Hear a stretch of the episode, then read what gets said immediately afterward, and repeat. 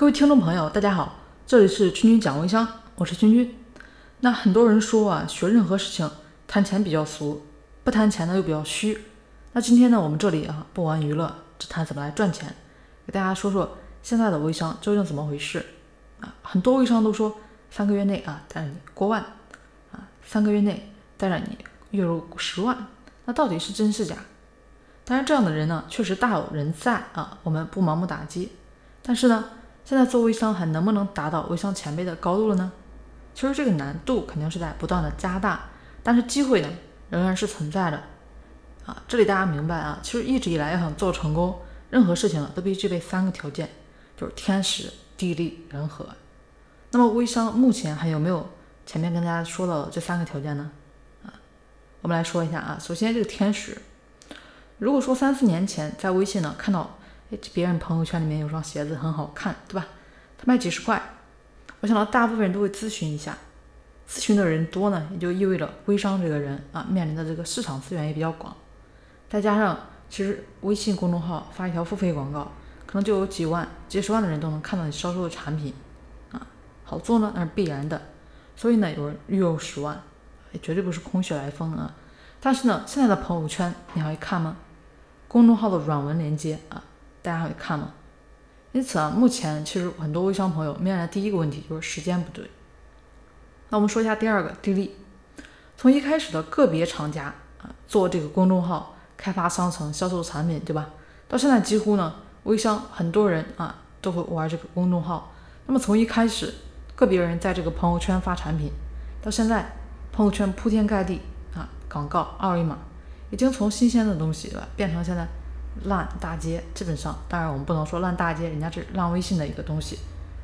那么从一开始呢，可能一天出来几个平台，到现在啊，这个恨不得分分钟就出来一个，对吧？那大家再来看啊，一开始三级分销，可能有的也是伪三级分销啊，任意发展啊，到现在呢，只允许做二级分销。那么以上种种现象说明了，其实都是现在微商呢已经没有地利的优势了。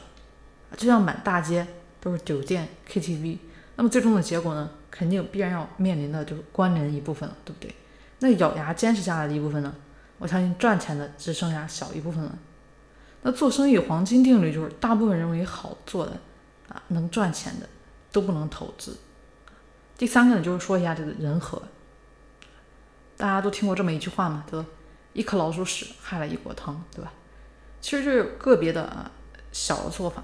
啊，打着这个品牌的旗帜，其实呢，暗地里干的就是一些挂羊头卖狗肉的勾当，对吧？那个别微商人不注意自己的微商素质啊，凌晨几点了还给好友发广告，还有一部分人呢，到处求着人拉着自己进群啊，那个也是客气的不要不要的。那进去以后呢，啊，有的呢可能不是发色情链接，就是在里面狂刷广告啊。其实这样做啊。当然也有的可能也知道自毁招牌，但也管不了那么多了啊啊！你张三看不起李四，李四呢瞧不起王麻子，结果呢啊，是不是让微商以外的人都瞧不起微商人？我们说销售离不开服务，那么服务呢，要么是一百分，要么是零分，没有九十多分这样的说法。那微商没有好坏，只有人对错。所以呢，微商朋友需要整体啊，我们来提高这个口碑，给自己打造品牌。所以也就是说，一荣俱荣，一损俱损嘛。那么看来啊，微商是不是哎，好像很难做了呢？我们该怎么破局啊？那中小代理又怎么在现在这么个大形势下来稳住团队啊，提升自己的运营能力，哎，持续稳健发展？好了，那今天的分享呢，跟大家先谈到这里啊。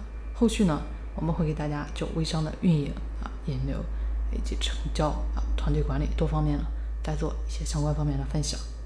感谢大家的关注，我们下期再见。